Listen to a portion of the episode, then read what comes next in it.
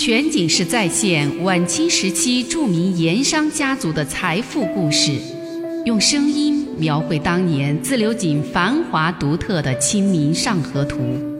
据王瑞小说《盐商世家》改编，悦享九零八自贡文化旅游广播为您倾情演绎《自流井往事》。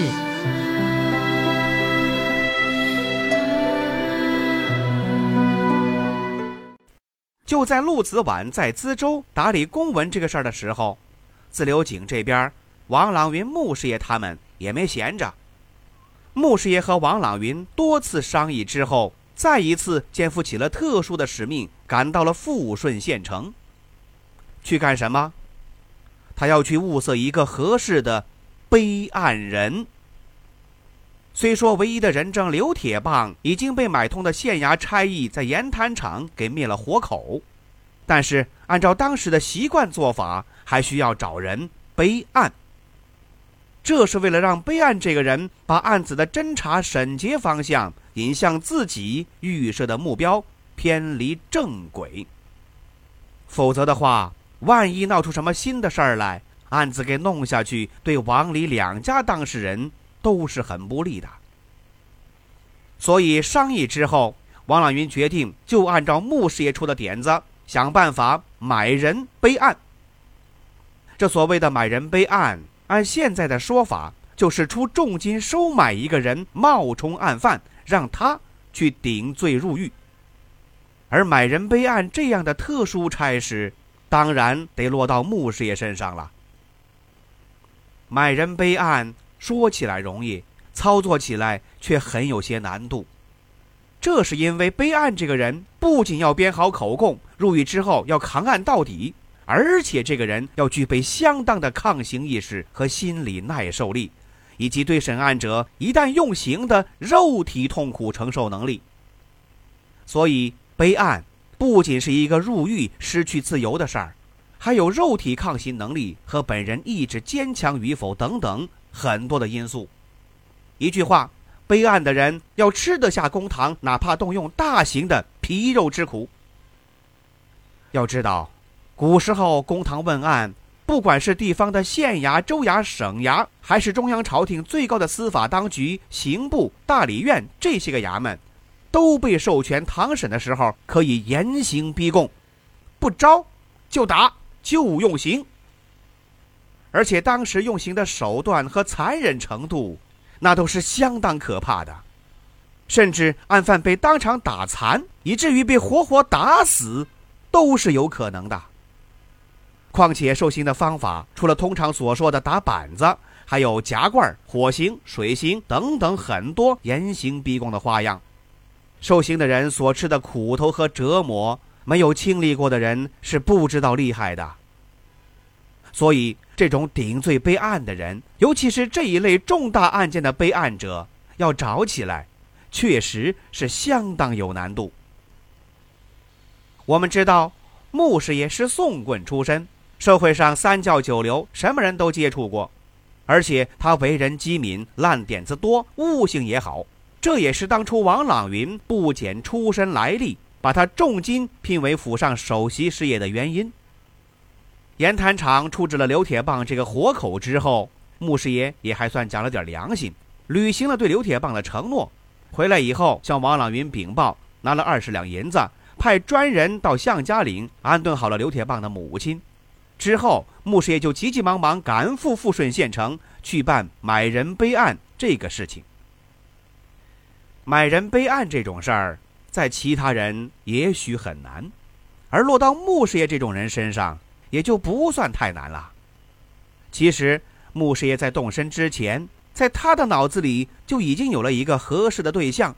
在赶赴县城途中，他就想啊，如果是在县城找到这个小子，让他顶案备案，那是再好不过的了。那么，这个人他是谁呢？此人是一个来自外地却长期在富顺县城混饭吃的游民。按现在说法叫待业青年或者是无职业者，这个人也姓穆，和穆师爷算是本家不过当初两个人相识还有些戏剧性。那是穆德荣刚到王家当师爷一两年的时候，有一次到富顺县城办事儿，小住了几天。那天晚饭以后，闲着没事儿，他就一个人到茶馆去喝茶、听说书。说书是当时老百姓最常见也最廉价的大众消遣方式。富顺县城和自流井、贡井这些繁华的地方，殿堂稍微大点儿、茶桌稍微多些的茶馆，一般都有说书的。花两文钱买杯茶，或者只出一文钱买一碗白开水，就能有个座位坐下来听说书。至于连一文钱的白开水钱都出不起的，也可以厚着脸皮在过道或者门前站着白听。这在当时俗称站听。只要不影响店家生意，不管是茶官还是说书的，都不会加以干涉。一般来说，这些白听的多数都是些小孩或者是没钱买茶水的下力人。这个时候囊中羞涩，也就顾不上什么脸面了。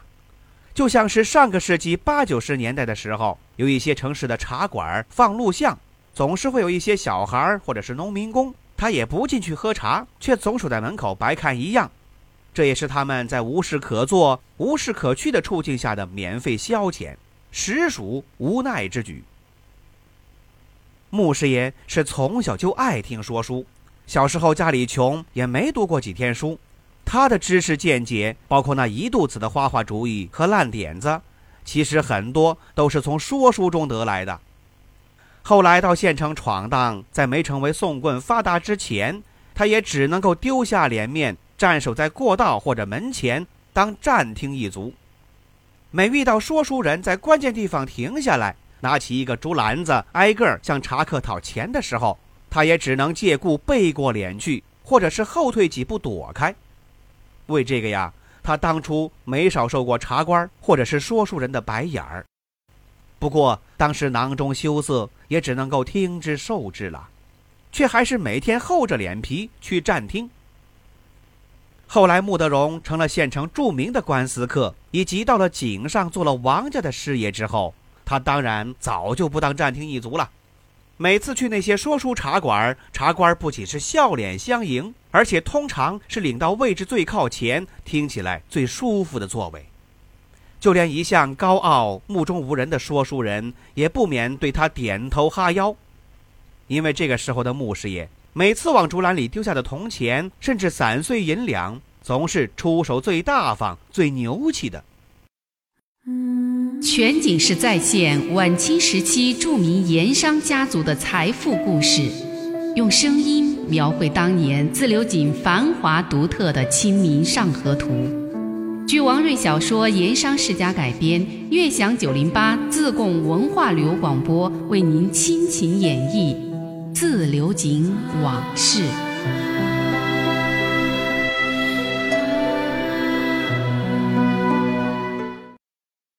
那天，穆师爷在县城有名的观云楼茶馆听书。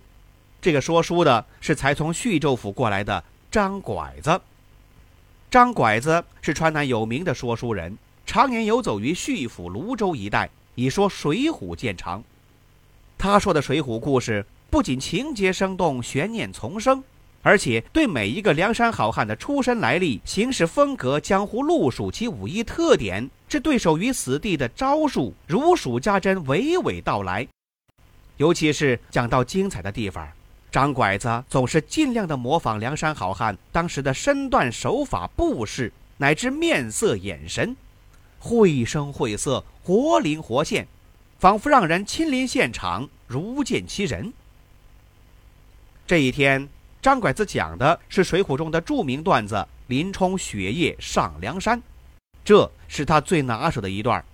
按现如今的说法，那就是保留节目或者是压轴戏。穆师爷那一天因为有事儿去的稍微有点晚，茶馆里已经是座无虚席，那些没座位的站客更是里三层外三层围个水泄不通。茶官看穆师爷是熟客。好不容易才一路招呼着，在靠门边的茶桌上给他挤了一个座位，安顿下来，又送过来一碗香气扑鼻的盖碗茶。穆师爷茶没顾上喝两口，就被张拐子的说书给吸引住了全部的心思。这个时候的茶堂里虽说人多，但是除了说书的张拐子，其他人是鸦雀无声，纹丝儿不动。只有蓄水的堂官提着长嘴开水壶，连声吆喝着叫人让路，这才能够过得来。茶客座位四周都是战客，彼此之间就那么紧挨着，专心的听说书。穆师爷听得正高兴，突然他感觉挂在衣服里那层的布包袱似乎在动，下意识的这么回头一望，正好和对方打了个照面那是一个年轻男子。看样子不到三十岁，穿一身粗布衣衫，面色平常，眼神却犹疑不定。穆师爷是老江湖，一眼就看出了这人是干什么的。不过他自有一套对付这种人物的路数。看了这个人一眼，他又转头盯着台上的张拐子，不再回头。当再次感觉衣服里的布包袱在动的时候，他暗地里伸出了右手的几个手指头，在对方大腿上狠狠的一掐，然后再用中指轻轻的点了三下。这是一种江湖招数，意思是警告对方：我已经看破你的身份了，别在我这惹麻烦，否则我对你不客气。果然，那个人明白过来，这就收了手了。片刻功夫，穆师爷虽说没回头。但是感觉那个男子已经悄然离开，他这才侧脸朝那边望了望，却发现那个男子并没有离开茶馆，而是移到了不远处的另外一张茶桌边上。穆师爷心想，今天得有好戏可看了，他心里就多了份心思，听书也就没那么专注投入了。果然，不到半个时辰，那边就吵闹起来。一个穿团花马褂的中年胖子站起身来，一把揪住旁边一个男子的衣领，另一只手拿叶子烟杆往对方脑袋上不断的敲打，一边敲嘴里还一边骂：“我打死你个毛贼！我打死你个小偷！”茶馆里顿时就乱了，多数茶客站起来张望，有人还往这边挤，吵闹声一片。穆师爷认出那个穿团花马褂的胖子是县城北街一家丝绸店的老板，姓吴，以前打过一些交道，算是熟人。这个时候，有人高喊：“报官！报官！报官！”说书人是再没办法讲下去了。吴胖子怒气不息，揪住那个男子，果然要报官。穆师爷挤过去一看，被抓的这个人正是刚才站在自己身后。要对自己下手的那个青年男子。全景式再现晚清时期著名盐商家族的财富故事，用声音描绘当年自流井繁华独特的《清明上河图》。据王瑞小说《盐商世家》改编，悦享九零八自贡文化旅游广播为您倾情演绎《自流井往事》。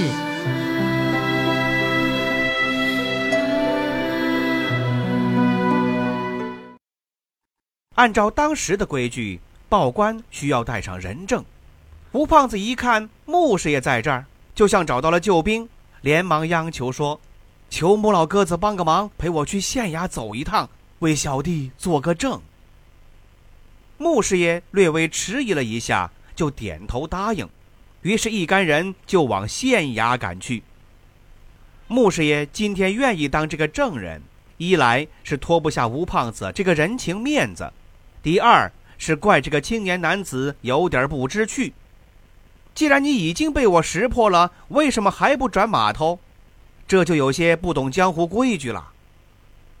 第三是今天晚上有闲，一心想好好享受一番张拐子的说书，没想到被这个小子把堂子给搅黄了，书听不成就坏了当初的好心情。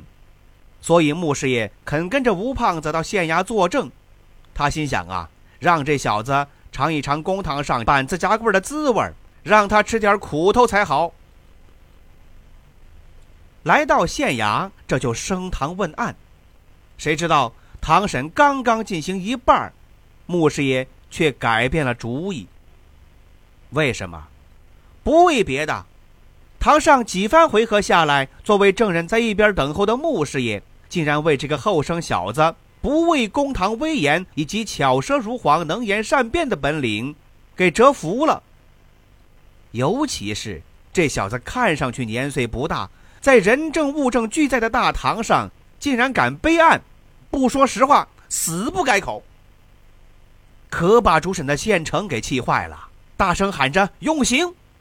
先让衙役拉下去，痛打了十大板子。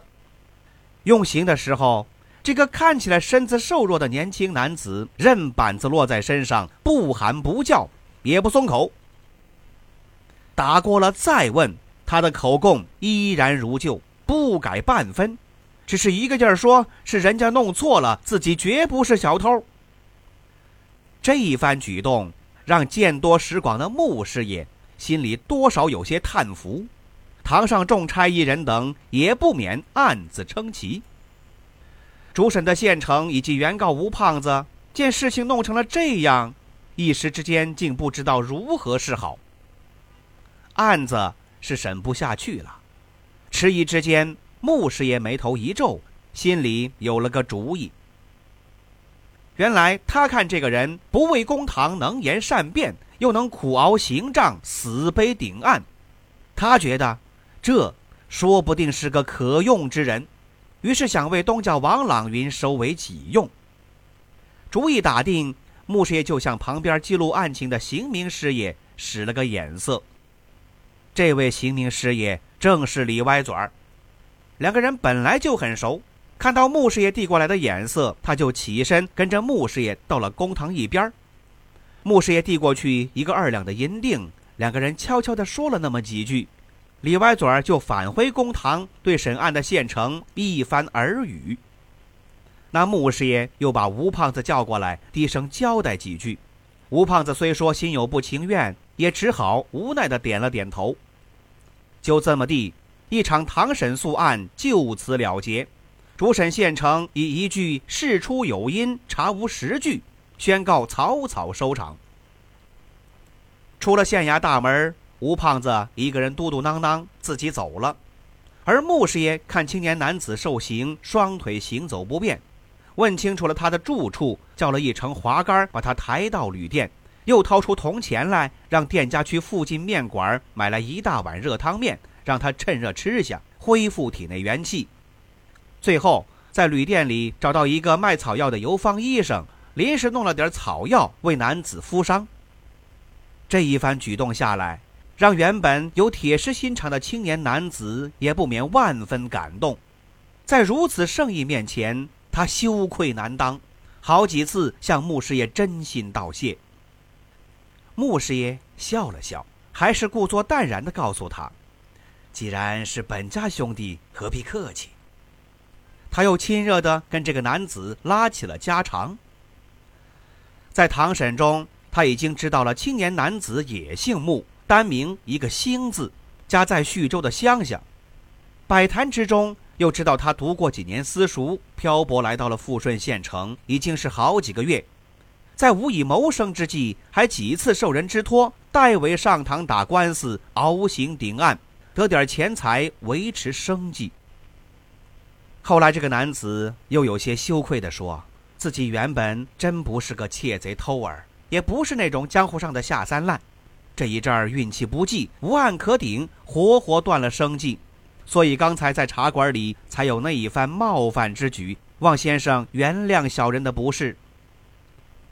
听到这儿，穆师爷心想：怪不得先前在茶馆屡次失手，以及在县衙大堂上会有如此的镇静与死扛不招。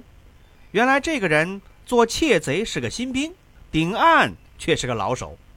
所以他更有心要收为己用。想了想，穆师爷朝年轻人开口问道：“你平时顶案上一次堂能得多少银钱？”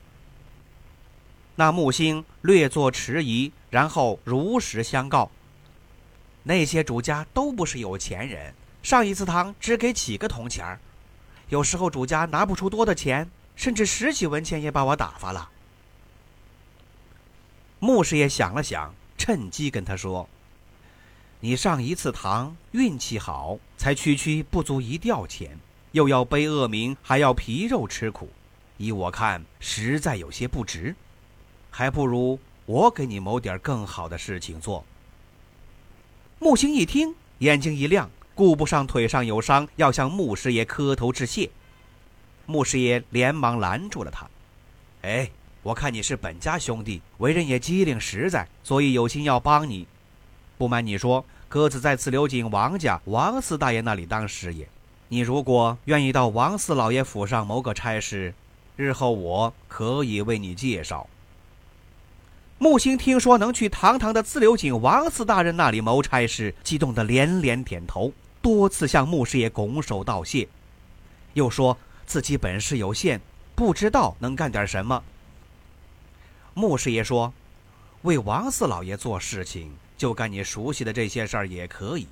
平时不打官司有工钱。”一旦有事上堂，另有上堂钱；如果是为此挨打坐牢，又再有赏银。你看如何？穆星是想都没想，痛痛快快的就答应下来，又连忙问何时可以赴自流井王家正式应差。穆师爷略作思索，告诉他说：“现在你还是安心养伤，眼下年关近了，我看干脆过了年，正月间破了十五。”你就动身来自流井，在珍珠寺王家宝善祠堂来找我。两个人就此说定。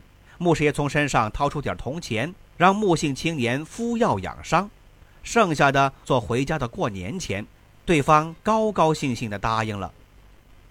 结果没想到年关未到，就发生了打水利局这件案子。那天和东家王朗云一起谈起了买人背案的事儿。穆师爷马上就想起了这个本家的青年木星，正是最合适的人选，